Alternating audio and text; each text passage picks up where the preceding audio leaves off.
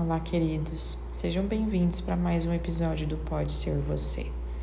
Espero que mais uma vez esta mensagem faça sentido para você. O que você é dos seus pais? O conselheiro, o juiz ou o algoz? Muito cuidado. Aqui frequentemente encontro pessoas que se colocam neste lugar de decidir a vida de seus pais, de se ocupar com as questões deles de julgar se os que eles fazem é certo ou errado. E com isso, estas pessoas saem do seu lugar de força na família, pois este tipo de atitude as faz transgredir uma ordem natural. Como assim? Sim, falamos aqui sobre hierarquia.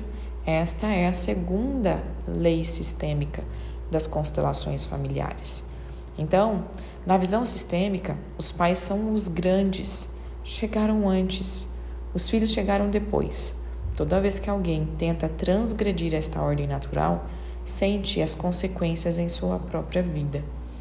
A vida fica estagnada, paralisada, perde força e o fluxo de força, e o amor que vem de longe e chega aos filhos através dos pais fica bloqueado. Então é neste momento que dizemos nas constelações que são os filhos fora do lugar. Muitas vezes estes filhos fora do lugar colecionam fracassos na vida e nos relacionamentos. Em casos extremos, o próprio fracasso é usado como vingança contra os pais. É claro que de maneira muito inconsciente, na grande maioria das vezes. É a pena que os pais precisarão cumprir por terem sido imperfeitos e humanos como são. Sim, porque um desejo infantil de que os pais sejam perfeitos e o perfeito não existe. Como diz uma bela frase do Bert, o essencial ele é simples, mas nós sempre queremos algo a mais. A gente sempre espera o perfeito. É claro que aquilo que leva estes filhos a adotarem essa postura perante os pais é amor. Só que um amor cego ou às vezes um amor ferido.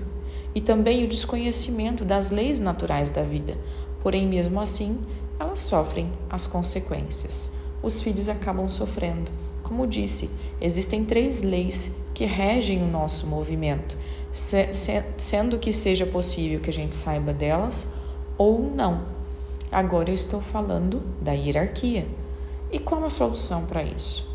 O melhor que podemos fazer por nós e por nossos pais é cuidar muito bem de nós mesmos, sendo absolutamente responsáveis por nossa vida e nutrindo em nós um respeito absoluto por nossos pais. E respeito aqui não quero dizer obediência cega. Existe uma grande diferença isso, eu vou falar em outro episódio sobre obedecer e honrar.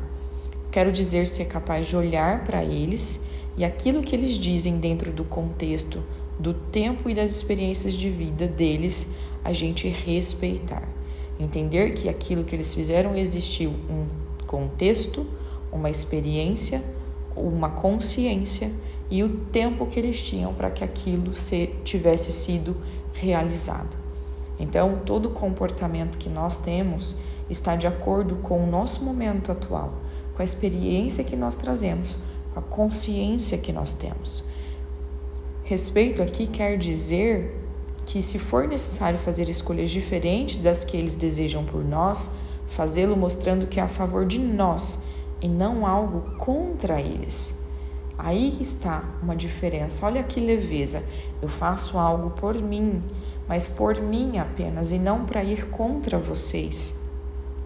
E ainda mais, respeito aqui quer dizer ser grato por tudo que recebeu e perceber que isso foi o suficiente. Entender que tudo aquilo que eles puderam nos fornecer foi o necessário. E hoje eu posso ir além, eu posso fazer mais. Então, fiquem atentos à hierarquia. É uma das leis sistêmicas de grande importância. Quando nos sentimos maior do que aqueles que veio antes de nós, a gente causa grande desconforto e muitos conflitos em nossa vida. Um grande beijo.